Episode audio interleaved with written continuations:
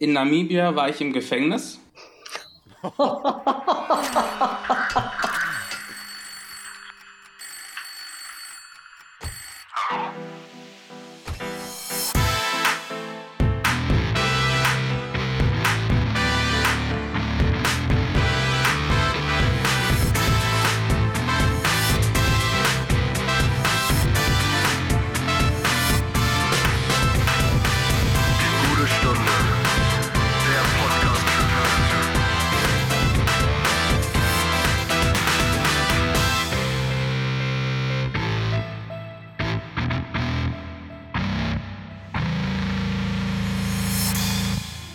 Ja, herzlich willkommen zur zweiten Folge. Schön, dass ihr wieder dabei seid. Hier ist wieder eure gute Stunde, der Podcast für Talente der UDE, der Universität Duisburg-Essen mit Sarah, Jan und Kilian. In der letzten Folge haben wir uns ja schon etwas vorgestellt und euch so ein bisschen erklärt, was wir Talentscouts überhaupt machen. Vielleicht nochmal für alle, die in der letzten Folge nicht dabei waren.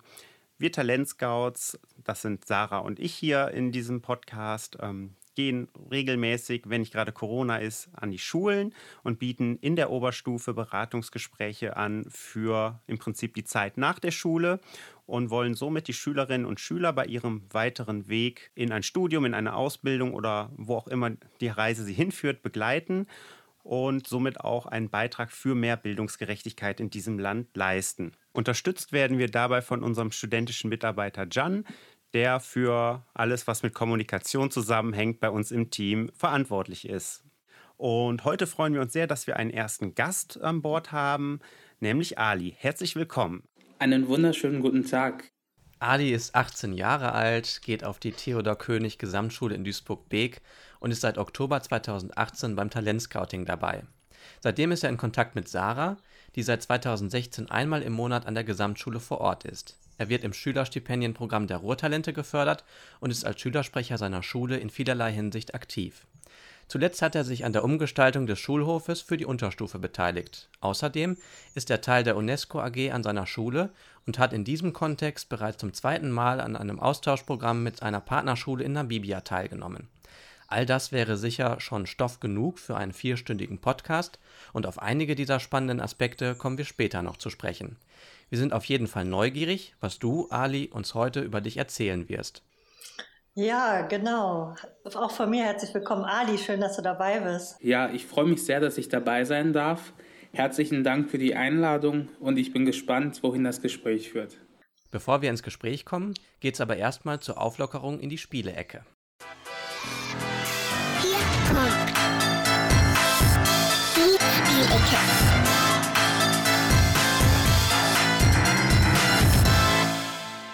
Okay, ja, äh, John hat es ja schon gesagt. Wir starten immer mit einer kleinen Spielecke.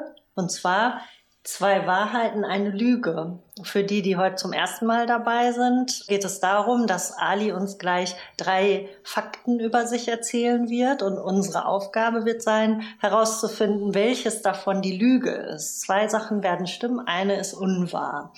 Und ja, wir sind schon total gespannt, Ali. Erzähl mal. Haltet euch fest, hier kommen meine drei Sätze. Der erste Satz lautet, in Namibia war ich im Gefängnis. Der zweite Satz lautet, als ich einmal zur Toilette gegangen bin, wurde ich von einem Polizisten verfolgt. Und dieser ist ähm, wirklich die ganze Zeit vor der Tür stehen geblieben und hat uns, äh, hat mich beobachtet. Und Oh der dritte Satz, ich war beim WDR eingeladen und da wurde ich in der Maske gefragt, ob sie mir Mascara auftragen sollten, da es so aussieht, als ob ich Kajal aufgetragen hätte. ich habe ja so dichte Wimpern, deswegen wahrscheinlich. Boah, das sind drei richtig grandiose äh, Grandios. Aussagen schon mal. Und ich halte, alle, ich halte alle drei für möglich, muss ich ehrlich sagen.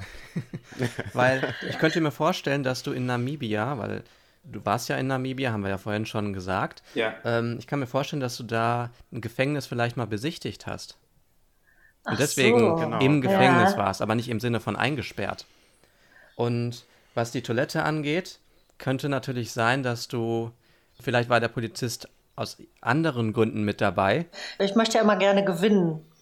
Und deswegen müsste ich eigentlich, und deswegen, ich mache ja, es gibt sowas, äh, Ali, es wird sowas geben wie eine ewige Liste, wo wir drauf äh, festhalten, wer wie viele Punkte gemacht hat. Ich teile jetzt trotzdem äh, mal mein Wissen über Ali mit euch. Zumindest stimmt es, dass er beim WDR war. Ich kann mich erinnern, dass er eingeladen war bei einer regional, regionalen Nachrichtensendung des WDR und ich meine, das wäre wegen Namibia gewesen, hat er ein Interview gegeben. Und zwar sehr, sehr professionell hat er das gemacht. Da war ich neidisch. Ich dachte, Wahnsinn, wie man so locker bleiben kann, wenn man in so einem Fernsehstudio steht. Da wäre ich anders gewesen. Also im Moment würde ich sagen, siehst du nicht aus, als hättest du Kajal aufgetragen. Das müssen wir ändern. Zum nächsten Mal. Beim nächsten Mal muss da jemand äh, da sein, der die Maske macht. Also Boah, das ist total ich, schwer, ich schwer, wirklich. Weil ich halte alles, wie gesagt, für möglich. Ich weiß nicht, ob Alles Kilian, drei ist auf jeden Fall möglich. Kilian, was meinst du? Das freut mich sehr.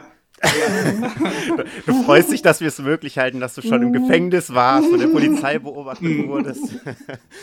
Okay, ja, ähm, boah, ich, ich finde es auch sehr, sehr schwierig. Wenn ich es jetzt raten müsste, und das muss ich ja, dann würde ich das Gefängnis als Lüge nennen, weil ähm, ich glaube nicht, dass du da im Gefängnis gesessen hast, sage ich jetzt einfach mal so. Und ein Gefängnis zu besichtigen, ich weiß gar nicht, ob das ja immer so möglich ist. Vielleicht ein leeres stehendes Gefängnis oder so.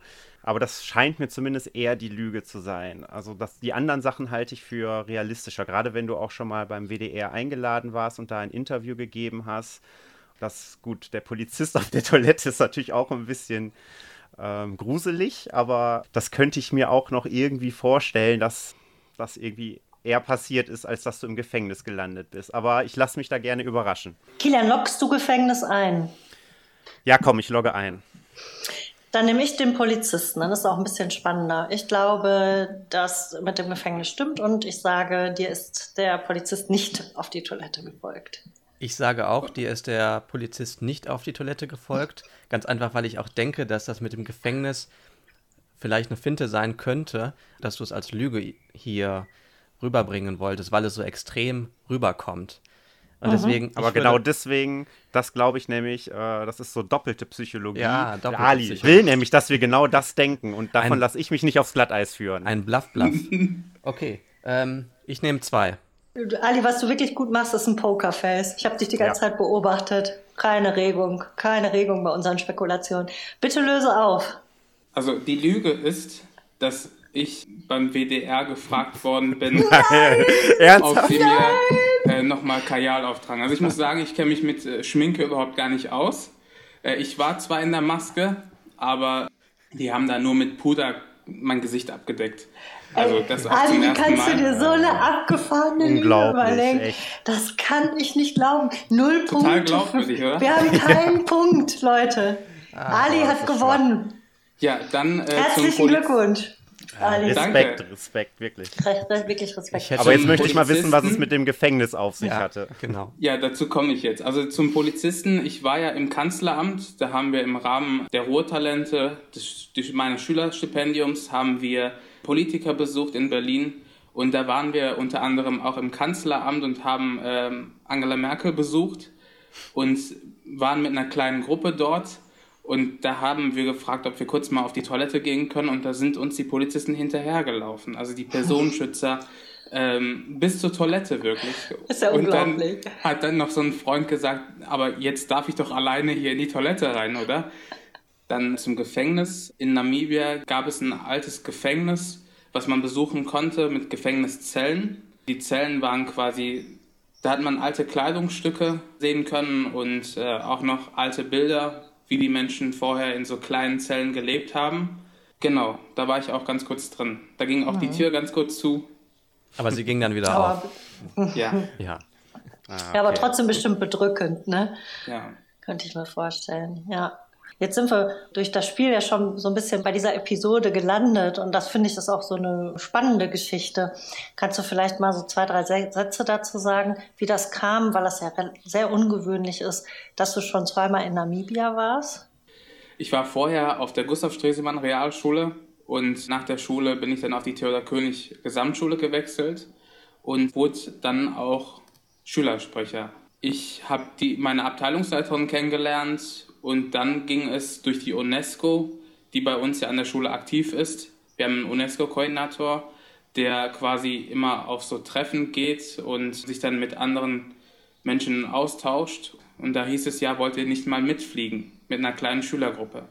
Und ich hatte dann Glück und ähm, musste dann quasi erstmal durch die Auswahlgespräche durch.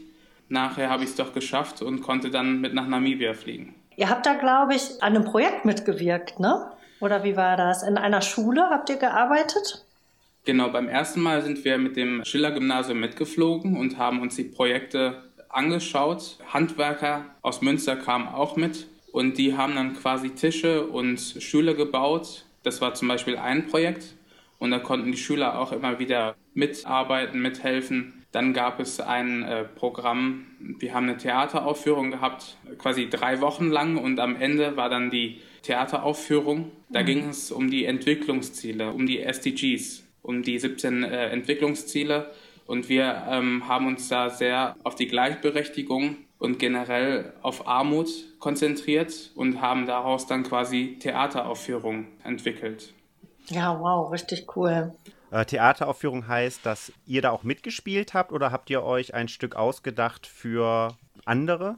Ja, also wir haben mitgespielt. Wir haben vorher quasi Gruppen gemacht und die einen wollten unbedingt in der Mediengruppe sein und die dreiwöchige Reise aufnehmen. Die anderen haben äh, bei den Handwerkern mitgeholfen und ich war quasi in der Theatergruppe und wir haben dann quasi Rollen bekommen, haben uns vorher eine Szene überlegt. Ich hatte eine Hauptrolle, also mein Austauschschüler, wir haben auch direkt am Anfang einen Austauschschüler bekommen, das war der Schülersprecher der Ashipena School in Namibia. Also die Rolle war einfach, ich war der Weiße, der, der die Bildung total vernachlässigt und überhaupt gar keine Lust hat. Er wiederum hat das überhaupt gar nicht verstanden, hat gesagt, wie kannst du nur? Und man müsste ja eigentlich hart arbeiten, um wirklich sein Ziel erreichen zu können. Ne? Ja, ja, das war eindeutig ein Schauspiel, ne? Das passt wenig zu deiner eigentlichen Persönlichkeit. ja, Und nebenbei gab es dann auch Ausflüge, wie zum Beispiel nach Swakopmund an die Küste. Und dort durften wir dann drei Tage gemeinsam mit unseren Austauschschülern leben und haben dann auch gemeinsame Aktionen unternommen, sind schwimmen gegangen, haben die Düne 7 besichtigt, sind da auch hochgelaufen. Also war ganz schön. Ja, ja klingt, klingt, auch so. so. ja. Wie war das denn für dich? Also, wenn ich jetzt daran denke, viele Leute, viele Schüler, die sich die Frage stellen, ob sie mal ins Ausland gehen, haben sicherlich auch mit Ängsten oder Sorgen zu kämpfen, weil es einfach eine fremde Kultur ist und weil sie dort bestimmte Sicherheiten, die sie zu Hause haben, da nicht haben. Wie war das denn bei dir? Hattest du da Angst vor, so eine große Reise zu unternehmen oder? Also ich hatte überhaupt gar keine Angst. Äh, ich habe mich nur auf die Reise gefreut. Ich war mir schon sicher. Ich hatte zuvor 2017 habe ich eine Sprachreise gemacht nach Malta und da war ich zwei Wochen lang und habe da im Grunde genommen auch wirklich die Erfahrung gemacht, wirklich allein zu leben, die eine Gastfamilie zu haben auch neue Menschen kennenzulernen. Und das waren schon wichtige Erfahrungen, die ich dann auch in Namibia so durchsetzen konnte. Und man freut sich quasi auf die drei Wochen und äh, freut sich auch auf das, was einem zukommt. Wenn man hört, dass man Safari, eine Safari-Tour macht oder auf einer Düne hochläuft, äh, also es sind schöne Sachen, die, die man hier in der Umgebung nicht einfach so machen kann. Du könntest ja auf eine Halde auch mal rauflaufen. Klar. ich mache das regelmäßig. Yes. Ich gehe regelmäßig ja. auf Halten. Aber ich ähm, war auch schon mal auf dem, auf dem Berg in Afrika. ja. Ach, guck. Wo bist du gewesen, John? Ich war in Tansania und das war 2018. Für mich war das eine große Reise, die ich halt vorher so noch nicht unternommen hatte. Das Ziel war, dass wir auf den Kilimanjaro steigen. Und das habe ich dann auch gemacht. Und ich glaube, das war jetzt auch keine rein touristische Reise, ne? Also es war ein Projekt von Funk. Funk ist ein Medienangebot von ARD und ZDF, ein Online-Medienangebot. Und die wollten eine Serie produzieren, in der junge Menschen sich der größten Herausforderung ihres Lebens stellen. Und ja, da war ich dann halt mit fünf weiteren jungen Erwachsenen und wir sind zusammen mit äh, einem Produktionsteam auf den Berg gestiegen. Und eine Safari habe ich auch gemacht. Alles schon erlebt. Kann man die Serie sich noch irgendwo anschauen, für alle, die jetzt interessiert vielleicht sind? Ist das online? Man kann die auf YouTube sehen, wenn man äh, Projekt Doppelpunkt Horizont eingibt. Okay. Dann, Cooler äh, Tipp. Gucken wir uns das alle mal an. Bis zum nächsten Mal. Ich habe mir das schon mal angeguckt. Hat mir wirklich gut gefallen. Kann ich empfehlen, sich das mal anzuschauen. Danke. Wir waren auch eine sehr heterogene Gruppe, das heißt sehr unterschiedliche Menschen und das zeigt auch, dass so eine große Reise, also so, ein- so ein anderer Lebensraum, Alltagsstrukturen aufbrechen kann und dass man dann plötzlich ganz andere Dinge tut, als man tun würde, wenn man zu Hause wäre. Vielleicht hat Ali diese Erfahrung ja auch gemacht. Absolut. Also auch gerade wenn man schon nicht mehr neun Stunden im Unterricht sitzen muss, sondern auch wirklich genug Zeit für Ideen hast. Und ich denke aber auch, dass die Menschen eine sehr, sehr wichtige Rolle spielen, die man dort auch kennenlernt. Weil bei mir war es so, wir waren wie eine kleine Familie. Also wir haben uns alle sehr, sehr gut verstanden und gemeinsam auch dann uns an den Tisch hingesetzt, uns gemeinsame Projekte überlegt. Also das äh, finde ich auch sehr, sehr wichtig. Was würdet ihr beide denn, Schülerinnen und Schüler, die so in der gleichen Situation sind oder auch Studierenden, die überlegen, ein Auslandssemester zu machen oder die Möglichkeit dazu haben, raten, wenn sie Sorgen haben, wenn sie vielleicht Ängste haben, was so einen längeren Auslandsaufenthalt angeht? Könnt ihr da irgendwelche Tipps geben, wie ihr euch vielleicht auch informiert habt oder wie ihr so an die Sache rangegangen seid? Ich habe mich sehr viel informiert im Vorfeld und ich glaube, das ist auch so ein bisschen die Gefahr, dass man sich falsch informiert, zu viel informiert. Ich habe zum Beispiel mich dann sehr auf Malaria fokussiert und auf solche Themen, auf Krankheiten, auf Gefahren. Und ich kann sagen jetzt mit der Erfahrung, dass viele Ängste unbegründet sind, dass sich viele Dinge einfach schon ergeben werden oder dass man einfach mal ins kalte Wasser springen sollte. Ich ähm, finde, also offen zu sein, das finde ich auch sehr, sehr wichtig. Das sollte man auf jeden Fall mitbringen. Äh, wir haben uns vorher auch natürlich informiert. Wir haben uns ähm, Dokumentationen über Namibia angeschaut, gemeinsam auch mit der kleinen Schülergruppe hier. Ja, die Angst kam dann erst etwas später. Die wurde mir dann aber auch genommen. Und zwar gab es ein Vorbereitungstreffen in Münster mit Leuten, die so eine Reise schon mal gemacht haben. Der Tipp wäre quasi, sich äh, Leute zu suchen, die eine ähnliche Erfahrung schon mal gemacht haben und sich vorher mit denen auszutauschen. Ja, An den Universitäten gibt's das ja an allen Hochschulen, die Auslandsprogramme anbieten, dass man mit Botschaftern vorher in Kontakt kommen kann und Informationsveranstaltungen angeboten werden mit Leuten, die auch schon mal ein Auslandssemester zum Beispiel gemacht haben. Ne? Ich vermute mal, dass es auch im Internet, auf YouTube sicherlich zu vielen Zielen auch einige äh, Erfahrungsberichte gibt und da kann man sich bestimmt ein bisschen durchklicken und mal gucken, wie andere das erlebt haben. Ali, mh, wir haben gehört in der Vorstellung, dass du Stipendiat bist bei den Wohltalenten und du hast ja auch gerade schon kurz von einer Aktion erzählt, die du im Rahmen dieses Stipendienprogramms mitgemacht hast, dass du in Berlin warst und unter anderem Frau Merkel getroffen hast. Ähm, Das äh, Stipendienprogramm für Schülerinnen aus dem Ruhrgebiet, also die Aufnahme in ein solches Programm, ist ja als persönliche Auszeichnung zu verstehen, weil Leistung, Persönlichkeit und Engagement gewürdigt werden.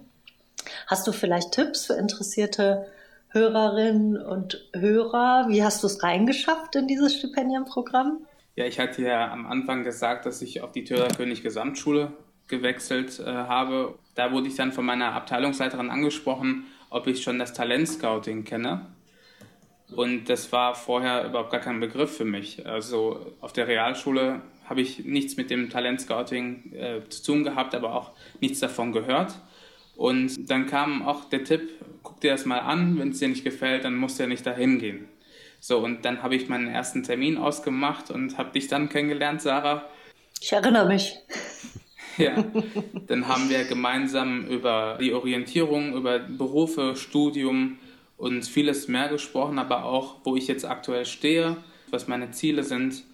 Du hast mir quasi vom Stipendium erzählt und ich habe mir einen Flyer mitgenommen, habe mich zu Hause mal schlau gemacht und beim nächsten Treffen haben wir nochmal darüber gesprochen und dann ging es auch so langsam Richtung Bewerbung.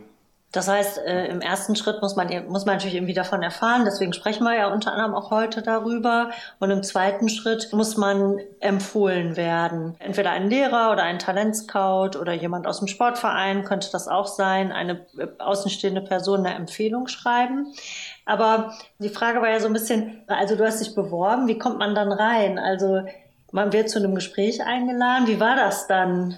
Ja, also vielleicht sage ich noch vorab, viele denken ja, dass man wirklich nur durch sehr, sehr gute Noten so ein Stipendium bekommt. Und das ist bei den Ruhrtalenten nicht der Fall, also nicht immer. Habt keine Angst, auch wenn ihr jetzt nicht gerade einen 1-0-Durchschnitt habt. Äh, ihr könnt es trotzdem schaffen. Versucht, seid offen. Bei mir war es so, wir haben ja gemeinsam ja, uns die Bewerbungsschritte, die Schritte angeschaut und dann ein Motivationsschreiben verfasst, ist abgeschickt mit dem Bewerbungsformular der Ruhrtalente. Und dann bekommt man einen Brief. Und dann wurde man zu einem Gespräch eingeladen quasi es waren Auswahlgespräche, da kamen dann die Fragen, ja, was ich denn so in meiner Freizeit mache, wie ich vom Schülerstipendium profitieren könnte. Also was hat dich denn gereizt, dich dort überhaupt zu äh, bewerben? Also was hat dich dazu veranlasst, diesen die Mühe, ich meine, es ist jetzt nicht super viel Arbeit, aber man muss ja trotzdem Motivationsschreiben anfertigen und so weiter. Was hat dich veranlasst, diesen Schritt zu gehen? Vorher habe ich mich ja nochmal schlau gemacht und war auf der Seite der Rohtalente und da wurde ja, da konnte man sich zu den Programmen, die die Rohtalente auch anbieten, sich die Programme halt anschauen. Und das Spannende war wirklich, dass man jeden Freitag eine Freitagsmail bekommt mit verschiedenen Veranstaltungen, wo man sich dann auch anmelden kann. Vor allem, dass man seinen Horizont erweitern kann. Also, dass man neue Menschen kennenlernt, dass man viel dazu lernt, auch mal raus aus dem Stadtteil. Ich wohne zum Beispiel hier in Duisburg-Hausen. Ich finde es nicht so ganz schön hier. Und äh, wenn man hier mal rauskommen kann, ist das auch schon eine super Gelegenheit, finde ich. Und bei den Ruhrtalenten ist es der Fall.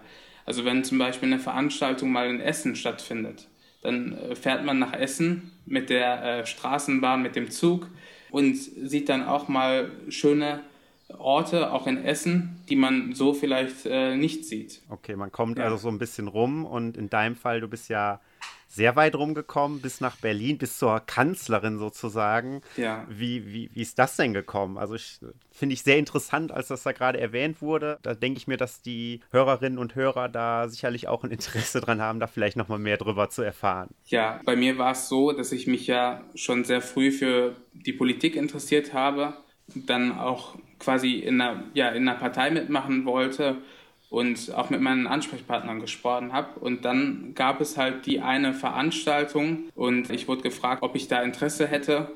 Im Vorhinein haben wir einen Workshop gemacht. Also da ging es um die Nachhaltigkeit und globale Gerechtigkeit, auch verbunden mit der Politik. Was kann die Politik tun? Daraus hat sich dann quasi so ein, so ein Treffen mit den Politikern entwickelt und so eine Berlin-Reise vor allem, wo wir dann auch andere Politiker kennengelernt haben, mit denen zusammen gegessen haben. Ja, und wie war das denn dann, als du vor Ort bist? Was, hab, was hast du mit Frau Merkel besprochen? Hast du ihr ein paar Tipps gegeben oder? Ja, wir haben ja auch ganz andere Politiker äh, kennengelernt, wie zum Beispiel Cem Özdemir, mit dem wir auch äh, gegessen haben. Es war natürlich ein, der Highlight war ja quasi Angela Merkel in Berlin und äh, als wir dann im Kanzleramt waren, da wirklich mal reinzukommen, das kann man sich überhaupt gar nicht vorstellen. Die, mit der Bundespolizei strenge Kontrollen wie am Flughafen und wenn man dann endlich mal drin ist, steht man da und denkt, wow, das sieht echt groß aus und auch schön. Und dann standen wir alle da für ein Gruppenfoto und dann kam die Kanzlerin. ja. Und alle natürlich mit einem Lächeln. Dann kam sie erstmal ganz, ganz locker her und fragte uns, wie es uns geht, was wir alles hier schon in Berlin gesehen haben. Dann sagte sie, ja, dann machen wir mal ein Gruppenfoto. Und danach war sie auch wieder weg. Okay. Ihr seid nicht in tiefe Gespräche verfallen. Nein. Und das Treffen mit eventuell anderen Politikern war da so ein bisschen, war vielleicht in einem bestimmten Sinne besser, weil ihr da euch mehr austauschen konntet. Ja. Also ich, wir waren ja sehr, sehr froh, dass die Kanzlerin sich überhaupt die Zeit für uns genommen hat, weil normalerweise hat sie auch dafür, äh, glaube ich, sehr, sehr wenig Zeit. Aber jetzt äh, inhaltlich zum Beispiel war es bei unserem Bundestagspräsidenten äh, Wolfgang Schäuble sehr interessant. Da äh, saßen wir in einem großen Konferenzraum und er kam dann mit dem Rollstuhl rein. Und das war auch so ein Highlight, fand ich. Ich schaue mir in meiner Freizeit zwischendurch mal so Bundestagsdebatten an. Und da schaue ich mir auch den Bundestagspräsidenten an, auch den vorherigen. Und ich finde das immer so spannend. Deswegen war das auch noch, noch mal so ein Highlight, als er reinkam und wirklich angefangen, angefangen hat zu sprechen. Und da ging es dann auch um seine Geschichte. Ja, wir haben äh, über die DDR gesprochen und über den Unterschied der Politik heute und äh, der Vergangenheit. Gab es denn noch weitere Veranstaltungen oder Aktionen jetzt im Rahmen der Ruhrtalente, an die du gerne zurückdenkst oder auf die du dich noch freust? Kann ja auch sein, dass jetzt noch was ansteht. Was ich auch sehr, sehr spannend finde, wo ich mich auch mal anmelden möchte, ist so ein Bewerbungstraining, wo man wirklich so ein Bewerbungsgespräch hat, auch wo man vorher noch eine Bewerbung und einen Lebenslauf vorbereiten muss und da auch nochmal unterstützt wird. Das finde ich ganz, ganz spannend und das würde ich gerne in Zukunft nochmal machen wollen eine Veranstaltung, die so noch in meinem Kopf geblieben ist, war Business Knigge. Und zwar waren wir im Sheraton Hotel in Essen und haben da nochmal gelernt, was für ein Besteck es überhaupt gibt. Brotmesser, wir haben drei Gänge Menü haben wir bekommen und das war alles kostenlos, hat auch super lecker geschmeckt und wir haben auch die Möglichkeit gehabt, mal uns die Räume anzuschauen. Das war auch ein Zwei-Tage-Workshop, Praxis- und Theorieteil und da haben wir nochmal das Besteck kennengelernt, aber auch das Verhalten die Kleidung, wie man sich auch in so einem Restaurant anziehen sollte. Das ist auch eine schöne Erfahrung, finde ich. Für das nächste Geschäftsessen bist du also perfekt vorbereitet. Ja. Gibt einem auf jeden Fall Sicherheit, wenn man mal in die Situation kommen sollte, dass man mit hochrangigen Menschen essen geht. Dann braucht man sich da keine Sorgen machen. Ja. Jedenfalls wäre das für mich sicherlich auch mal ein guter Kurs. Und äh, irgendwann werde ich das sicherlich auch mal machen. Ja, also ich glaube, ich wäre auch überfordert, wenn dann da, weiß ich nicht, sechs Gabeln, sieben Löffel auf einmal ja. neben mir liegen. Also, naja, aber was man ja so weiß, ist ja, man fängt immer außen an und arbeitet sich nach innen vor. Das würde ich, glaube ich, noch hinkriegen. Die Regel, ja, die, die kenne ich auch gerade noch so. Aber dann ja. wird es schon schwierig. Dann wird es ne? schwierig, ne? Ja. Wie legt man das Messer hin, wenn es einem geschmeckt hat, nach innen? Ich sehe schon, ich glaube, beim nächsten Teamtag müssen wir auch noch mal vielleicht Essen so einen gehen. kleinen Knigge, einen kleinen Kniggekurs machen. das ist ja auch nicht nur angenehm, wenn man auf diese Weise essen geht, ne? weil es einfach ein bisschen anstrengend auch ist. Also ich kenne das auch, ich war auch schon mal in einem etwas besseren Restaurant und dort wollte ich mir dann ein Glas Wein einschenken. Ja, das ist natürlich voll daneben, ist klar. Also ich fühle mich dann auch so ein bisschen wie so ein Pascha oder äh, fühle mich dann wie so ein jemand, der gerne bedient werden möchte. Ja, aber äh, total cool, dass ihr das mitkriegt. Das finde ich so pragmatisch. Ne? Also das finde ich eine gute Idee auch von den Ruhetalenten, weil das geht ja darum, Situationen, in denen man gewöhnlich nicht ist, aber in die man kommen könnte, sich darauf vorzubereiten und zu lernen, wie muss ich mich verhalten in solchen Situationen. Ja, vor allem das Coole ist ja auch, dass man sich die Veranstaltungen selber aussuchen kann. Und jetzt Montag und Mittwoch habe ich mich für eine Veranstaltung angemeldet. Die Veranstaltung heißt Zeig dich, mehr Ausstrahlung und Präsenz. Das ist auch mal ganz interessant. Und was ich vielleicht auch noch sagen äh, kann, ist, dass man nicht nur die Veranstaltung bekommt, die die, die Rohtalente auch anbieten, sondern dass die da auch individuelle Angebote einem möglich machen können. Also das bedeutet, wenn du jetzt die Idee hast, ich möchte das und das mal machen, dann kannst du sagen, hallo Ruhrtalente, ich habe hier die Idee, könnt ihr das bitte möglich machen und dann kümmern die sich darum oder eben nicht, je nachdem, ob das im Rahmen der Möglichkeiten liegt. Genau, bei Interessen, Fragen kann man sich direkt an seinen Ansprechpartner wenden. Sowohl die Ruhrtalente als auch das äh, Talentscouting wollen, das sind ja zwei unterschiedliche Programme. Beim Talentscouting geht es um Beratung, vor Ort in den Schulen für Oberstufenschülerinnen und Schüler und was für jeden zugänglich ist. Es richtet sich natürlich vor allem an diejenigen, die Ersten in der Familie wären, die studieren gehen. Also gibt viele unterschiedliche Begriffe dafür, sogenannte Erstakademikerin, Erstakademiker oder Bildungsaufsteigerin, Bildungsaufsteiger. Die Zielgruppe ist bei den Ruhrtalenten gleich, aber es ist eben ein Stipendiumprogramm, wo man sich extra bewerben muss. Am Talentscouting kann man einfach in die Sprechstunde kommen und das Gespräch suchen. Bei beiden Programmen geht es aber, darauf will ich zu sprechen kommen, darum, dass man schon frühzeitig anfängt, sich Gedanken darüber zu machen, wofür erwerbe ich denn das Fachabitur oder in deinem Fall das Abitur denn gerade und in welche Richtung soll es weitergehen? Magst du uns vielleicht mal so ein bisschen von deinen Plänen erzählen? Ja. Wie es nach der Schule weitergehen soll? Ich glaube, du hast noch ein Jahr zum Abi, ne? Genau, also bei mir ist es ja momentan immer noch so und das kann ja auch mal sein, dass man nicht hundertprozentig weiß, was man später machen möchte. Aber da ist wirklich das Talentscouting und die Rohtalente eine sehr, sehr große Hilfe, dass man beim Talentscouting, bei dir Sarah zum Beispiel, auch jetzt gerade während der Corona-Zeit sich für Sprechstunden anmelden kann und dann gemeinsam besprechen kann, wo es mal später hingehen soll. Dann kann man zum Beispiel mal auch eine Universität besuchen und gemeinsam mit einem Studenten einen Tag lang einen Studiengang anschauen. Und bei den Ruhrtalenten gibt es ja auch die Orientierungshilfe. Und bei mir ist es momentan so, dass ich später Richtung Jura oder Ingenieurwesen studieren möchte. Also ich bin mir da noch nicht hundertprozentig sicher. Deswegen möchte ich auch vorher mal ein Auslandsjahr machen nach Amerika und da bin ich gerade auch in der Bewerbungsphase. Also nach der Schule direkt meinst du? Genau, dass nach du noch dem so ein Gap hier hast nach dem Abitur, um Ja. ein bisschen mehr Zeit zu haben, um dir darüber auch klar zu werden? Auch und auch um meine englische Sprache zu verbessern. Das wäre jetzt ein Au-pair-Jahr, das ich machen würde, wenn ich da auch angenommen werde.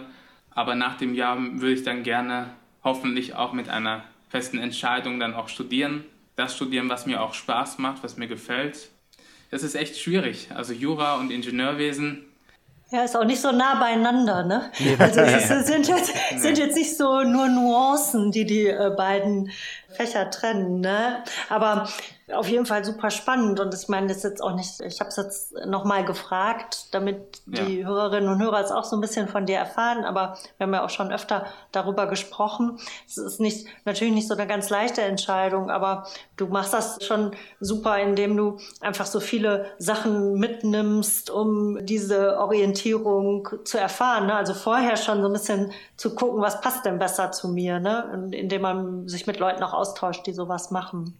John, du wolltest noch was sagen. Mich hat interessiert, was dich einerseits äh, zu dem Gedanken bewegt, etwas im Bereich des Ingenieurwesens zu machen oder eben Jura, weil diese beiden Bereiche eben weit auseinander liegen. Was bewegt dich zum einen und zum anderen? Vielleicht fange ich mal mit dem Ingenieurwesen an. Also bei mir war es so, dass ich vorher mal in der Realschule Architekt werden wollte und dann plötzlich Bauingenieur, weil ich ein Praktikum absolviert hatte in Essen bei einem Bauingenieur für drei Wochen und das hat mir da super gefallen. Dann hatte ich die Berlin-Reise und da habe ich auch Politiker kennengelernt, wo wirklich sehr, sehr viele äh, Rechtsanwälte waren und nebenbei in der Politik auch tätig waren habe mir dann zwischendurch immer Videos angeschaut und mit anderen Menschen gesprochen. Ich, also mir liegt es wirklich sehr, sehr, ich, ich würde mich sehr, sehr gerne für Menschen einsetzen wollen. Das äh, ist das, wo ich mich auch drin sehe, was mir auch Spaß macht. Wäre Jura dann auch etwas, wofür du dich äh, speziell für interessieren würdest oder würdest du das eher als Mittel sehen, um dann hinterher in die Politik gehen zu können? Nee, also ich bin der Meinung, man muss nicht unbedingt Jura studieren, um in die Politik zu gehen. Ich könnte genauso mit einer Ausbildung oder mit einem anderen Studiengang in die Politik gehen. Aber man ist ja sehr nah bei den Gesetzen und kennt sich da ja auch sehr gut aus. Und das spielt ja auch in der Politik dann auch eine wichtige Rolle. Wir hatten ja auch in der letzten Folge schon so ein bisschen drüber gesprochen, dass es ja auch gar nicht schlimm ist, sich das nochmal so ein bisschen offen zu halten, was man hinterher Total. machen Ja. möchte. Also von daher, Und ich finde es auch eine tolle Idee von dir und die äh, kannte ich jetzt tatsächlich äh, noch nicht. Es ist auch für mich eine neue Info, dass du gerade dich darum bemühst, nach der Schule für ein Jahr nach Amerika zu gehen. Weil ich finde, das hat wirklich immer noch mal so zwei Effekte über die vielen positiven Effekte eines Auslandsaufenthalts haben wir am Anfang schon angesichts der Reisen gesprochen, aber auch etwas Zeit zu gewinnen, sich klar darüber zu werden, auch außerhalb des Schulsystems, im echten Leben, in Anführungszeichen, was man gerne machen möchte. Und wenn man dann noch mitnehmen kann, ein wenig zu reisen und die Sprachkenntnisse zu verbessern, die sicherlich für beide Bereiche ganz, ganz wichtig sein werden, ist das eine tolle Idee. Drücke ich dir auf jeden Fall die Daumen und vor allen Dingen auch, dass es in einem Jahr so sein wird, dass man diese Pläne auch in die Tat umsetzen kann. Ne? Das ist ja für die Abiturientinnen und Abiturienten in diesem Jahr, die ähnliche Pläne hatten, leider ins Wasser gefallen wegen äh, der Pandemie. Ja, vielen Dank. Ich hoffe auch. Aber selbst wenn du dich dann für ein Studium nach deinem Auslandsjahr entscheidest, ist es ja immer noch nicht so, dass du dich dann schon festlegen musst, 100 Prozent, was du danach machst und in welchen politischen Bereich du gehen möchtest. Das kannst du ja immer noch offen lassen und dir da auch einfach die Zeit geben und Erfahrung sammeln kannst. Und ich glaube, dann entstehen auch schon die Interessen und es zeigt sich, wo die Stärken sind. Genau. Du hast ja schon so ein bisschen von deinen Ehrenämtern, sage ich jetzt mal, erzählt, wie du dich engagierst. Vielleicht kannst du dazu noch mal was sagen, weil ich glaube, das ist am Anfang noch nicht so ganz deutlich geworden, was du da alles machst und vielleicht auch, warum du das machst, weil das ist ja auch eine zusätzliche Belastung eigentlich, wenn man sich an, engagiert oder einsetzt in bestimmten Bereichen. Vielleicht kannst du dazu noch was sagen. Gerne. Also ich habe ja angefangen, als ich auf der Realschule war, schon in der fünften Klasse habe ich mich zur Wahl gestellt und wurde dann ja bis zur 10. auch durchgängig als Klassensprecher gewählt. Also das frühe politische Interesse ist auf jeden Fall sichtbar. Ne? Ja, und habe mich auch versucht immer bestmöglich für meine Klasse einzusetzen, war für Probleme da. In der Zeit habe ich dann auch eine Ausbildung in Anführungszeichen zum Streitschlichter absolviert. Ja, das war sehr, sehr sinnvoll, auch gerade als ich Klassensprecher war, weil wir früher wirklich eine chaotische Klasse waren mit sehr, sehr vielen Problemen. Da war Ali im Dauereinsatz in, als Streitschlichter ja. und in der Funktion als Klassensprecher. Ja, Wahnsinn. Und hat sich das auf der äh, jetzigen Schule fortgesetzt, Ali? Ist, glaube ich, nicht mehr so chaotisch bei euch, ne? Nee, wir sind ein kleiner Jahrgang, eine kleine Stufe mit, glaube ich, 50 Leuten. Gut übersichtlich, genau. Ich wollte noch sagen, also in der 9. Klasse habe ich dann nochmal eine Ausbildung zum Sporthelfer absolviert wurde dann in der 10. Klasse zum Schülersprecher gewählt, auch im Team. Wir waren zu dritt und haben uns da auch für die Interessen der Schüler eingesetzt. Und warum ich das Ganze so mache, ja, setze mich gerne für andere Menschen ein, helfe auch anderen Menschen sehr. Genau, das ist es, glaube ich. Ja, voll gut. Also wirklich Respekt dafür und ich finde das total super. Finde ich echt äh, eine super Einstellung. Du beschreibst eine intrinsische Motivation, anderen helfen zu wollen. Und ich finde auf der anderen Seite finde ich es aber auch gut, dass das ehrenamtliche Engagement gewürdigt wird, zum Beispiel durch so Sachen wie Stipendien. Du hast das jetzt erfahren als Schülerstipendiat. Das ist ein ausschlaggebender Grund gewesen, könnte ich mir vorstellen, warum du auch aufgenommen wurdest. Du sagtest ja schon, nicht nur die Noten spielen eine Rolle, sondern auch das Engagement. Und das finde ich auch ganz logisch irgendwie, ne? dass die jungen Leute, die bereit sind, so über den eigenen Tellerrand hinauszuschauen und sich für andere einzusetzen, dann wiederum von den Förderwerken ein Stipendium erhalten. So ein bisschen der Hintergrund ist ja, dass dann die Leute gefördert werden sollen, die dann in Zukunft auch weiterhin Verantwortung für andere in der Gesellschaft übernehmen. Das finde ich eine gute Sache. Wir haben jetzt so ein bisschen über deine Schulzeit gesprochen, über deine Pläne für die Zukunft. Aber was dachtest du eigentlich früher, was du mal werden möchtest, wenn du groß bist? Was war so dein, dein Wunsch als Kind? Wir haben ja alle mal irgendwie Berufswünsche gehabt, eine Vorstellung von einem Traumberuf. Was war es bei dir? Ja, der Beruf äh, Polizist war, glaube ich, mal ja für jeden ein Traumberuf. Wenn man so klein ist, dann ist man ja auch von den Polizeiautos so fasziniert und das verstehe ich. Das war ich auch. Also nicht nur Polizeiautos, auch so Einsatzwagen insgesamt, da war ich immer fasziniert von als Kind. Genau. Muss man immer lächeln, fand ich. Also, aber mein Onkel ist ja Architekt. Er wohnt in äh, Neustadt an der Weinstraße und kam zwischendurch immer hierher mit seinem Laptop, hat auch von hier aus nochmal gearbeitet. Und dann durfte ich schon, als ich klein war, an seinem Laptop Häuser zeichnen oder generell zeichnen. Und das hat mir auch immer sehr, sehr Spaß gemacht äh, wo er mir dann nochmal gezeigt hat, wie das geht. Und dann ähm, war es so ein ganz, ganz einfaches Haus. Aber man war ja schon froh, dass man mit so einem Laptop, mit einem Programm ein Haus gezeichnet hat. Ja, wow, toll. Tolle cool. Erfahrung, ne? so als kleiner Junge. Ja. Oder Bäume, fand ich auch faszinierend. Und das war, glaube ich, auch schon sehr, sehr früh klar, dass ich so Richtung Architektur gehen möchte. Okay, cool. Ja, ja. super. Wie war es denn bei euch? Was dachtet ihr denn, was ihr werden würdet? Äh, Jan, du auch Polizist? Vielleicht ein bisschen. Ne? Mein Hauptwunsch war, ich habe es damals Bauer genannt, weil ich dachte, man nennt die Menschen, die Häuser bauen, Bauer. Oh ähm, Gott. Ich habe sehr. Wie niedlich, Jan. Also auch Architekt quasi. ja, ja, Architekt und das Ganze dann aber auch bauen. So, so ein, mhm. von Anfang bis Ende das Ganze planen und gestalten. Das hat mir Spaß gemacht, auch weil ich früher gerne als mit Klötzchen gespielt habe. Und mhm. das fand ich immer toll. Ja, bei mir war es das prägende Ereignis im Kindergarten, wo wir mal eine, ja, in der Straßenbahn quasi mitfahren durften und vorne beim Straßenbahnfahrer mit drin sitzen durften. Und das war natürlich in dem Alter so prägend, dass ich dann lange Zeit, naja, okay, bis, bis zum Übergang in die weiterführende Schule den Wunsch äh, gehegt habe, entweder Straßenbahn- oder Busfahrer zu werden. Da habe ich immer noch eine große Faszination für. Das kann ich auch richtig gut nachvollziehen. Ich würde auch, äh, wenn ich mit dem Zug zur Arbeit fahre, dann träume ich auch immer davon, mal vorne einfach mitfahren zu dürfen.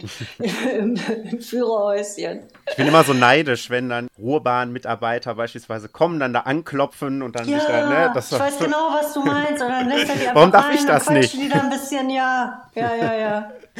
Ich fand's, ich dachte früher auch immer, man muss ja nicht immer einen Job haben, man kann ja auch mal in anderen Berufen einfach so arbeiten. Ich war mal auch sehr begeistert von Flugzeugen und dementsprechend auch von dem Beruf Pilot, weil mein Vater ja auch hier ein Reisebüro hat und auch früher im Flughafen gearbeitet hat und ich dann auch mit nach Düsseldorf durfte und dann auf die Flughafenterrasse die Flugzeuge so live zu sehen, das war auch ein Highlight. Das kann ich mir vorstellen. ja Ich wollte das auch ist lange richtig. Pilot werden. Die Berufe haben sich früher auch immer sehr, sehr geändert. Also auch gerade wenn man so eine Serie geschaut hat oder so einen Film, dachte man, ach, das ist cool, das will ich doch mal jetzt werden. Also so schnell. Ich finde, das ist immer noch so. Also nicht, dass ich es mir noch aussuchen könnte, aber ich habe das immer noch, dass wenn ich irgendwas Faszinierendes sehe oder auch mit Fernsehen und äh, Serien durchaus, dann denke ich, oh ja, das wäre auch was gewesen. Ne? So ein bisschen der Klassiker, ne? Alle Folgen von Grey's Anatomy geguckt. Ich meine, wenn wenn es jetzt einen medizinischen Notfall gäbe, hätte ich kein Problem. Eine Operation am offenen Herzen oder den Luft Luftröhrenschnitt mit dem Kugelschreiber, ne? Wir wollen es lieber nicht ausprobieren. Also ich finde Das es habe ich so find oft es gesehen. schade, dass, dass man nicht die Möglichkeit hat, auch im Alter von, also wenn man in der Mitte des Berufslebens ist, dass man dann nicht nochmal einen anderen Weg einschlagen kann, weil ich das nämlich so sehe, dass man dann nochmal eine andere neue Motivation bekommt und die letzten Jahre oder die andere Hälfte bis zur Rente noch ganz anders gestalten kann und viel mehr erreicht, wenn man mit einer ganz anderen Motivation herangeht. Und vielleicht ist unsere Gesellschaft ja irgendwann mal so weit, dass man auch sowas unterstützt, dass Menschen nochmal einen weiteren Berufsweg eingehen. Dass man zum Beispiel ein Stipendium an Leute vergibt, die in der Mitte des Berufslebens sind und dann aber nochmal ein Studium angehen möchten oder eine Ausbildung und das dann auch nochmal finanzieren können, so ein bisschen. Ja, ich, ich wäre da ein totaler Fan von. Ich finde das einen ganz tollen Gedanken, was so Ja. Eine Veränderung in der Arbeitswelt angeht. Ne? Es gibt auch so ein paar Berufe, wo ich mir vorstelle, dass das vielleicht gar nicht so gut ist, die 40 Jahre oder länger zu machen. Ne? Wo es äh, gut wäre, vielleicht auch mal eine gewisse Flexibilität zu ermöglichen. Ja, das kommt noch hinzu. Genau, manche Jobs sind, da ist man dann nach wenigen Jahren oder nach 20 Jahren auf jeden Fall schon ausgepowert, ausgelaugt oder man hat alles schon irgendwie gemacht, was man machen konnte. Das sollte, sollte einfach mal ein Thema werden. Man sollte mal drüber diskutieren. Ja, wenn, wenn der Ali ähm, Bundeskanzler ist, dann kann er ja über die entsprechenden Programme mal nachdenken. Ja, Ja, auf jeden Fall. Ali, Ja, aber bitte, bitte, das- Ali, bitte vergiss uns nicht, ne? Genau. Wenn es soweit ist. Ich werde von dem heutigen Tag äh, erzählen. Mach schnell, Ali. Ja. Und wir kommen dich auch mal besuchen und wollen dann auch so ein bisschen mit Polizeischutz mal äh, rumgeführt Toilette gehen. werden. Und auch Gern. mal vielleicht mit Polizeischutz auf Toilette Ihr gehen. könnt dann genau. aber ohne Kontrollen rein. Ja, danke, wir kommen darauf zurück. Das ist ja alles aufgezeichnet, ne? Ja, Alles darauf aufgezeichnet. zurück. Ja, Und wer weiß, vielleicht bist du in fünf Jahren Polizist. Wissen wir ja nicht. ja, ja. Könnte sein. Aber den Gedanken, den du hast, finde ich auch sehr, sehr gut. Und ich würde mich auch freuen, wenn das auch mal so später umgesetzt wird. Auch gerade jetzt mit dem Stipendium. Ich finde es eine super Gelegenheit, auch für Schüler, die davon nichts gehört hatten, wie zum Beispiel bei mir. Also ich habe von der Möglichkeit eines Schülerstipendiums noch nie gehört, also vorher nicht. Wie man da, dadurch profitieren kann, das ist echt unglaublich. So, und deswegen würde ich das wirklich jedem empfehlen. Um nochmal auf die Ruhrtalente zurückzukommen, auf das Schülerstipendienprogramm. Da ist die nächste Bewerbungsfrist der 2. Oktober, aber man kann sich auch ganzjährig bewerben. Für alle, die Interesse haben, bewerben können sich alle Schülerinnen und Schüler aus dem Ruhrgebiet ab der Klasse 8 und die mindestens noch anderthalb Jahre zur Schule gehen. Das vielleicht noch so für alle, die Interesse dran haben und den Link packen wir auch in die Show Notes. Ja, dann würde ich sagen, machen wir langsam weiter. Und äh, Kilian präsentiert uns den Tipp des Monats. Der Tipp des Monats.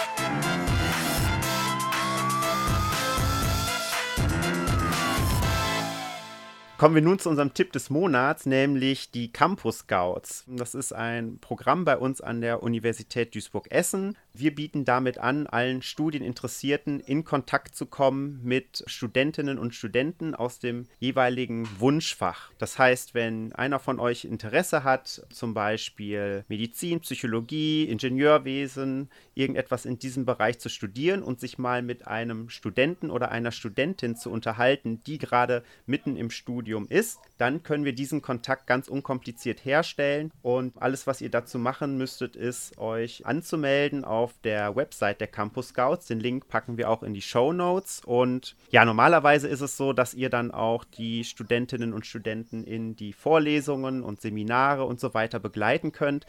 Das ist wegen Corona natürlich gerade nicht möglich, weil das ganze Semester auch digital stattfindet. Aber ihr könnt einmal in das digitale Semester reinschnuppern, in die Online-Vorlesung eventuell und euch auch ganz einfach austauschen über die Studiengänge, die euch so interessieren und die Fragen stellen, die euch vielleicht noch was verunsichern und deren Beantwortung die Wahl ähm, des Studienfachs für euch erleichtern würde.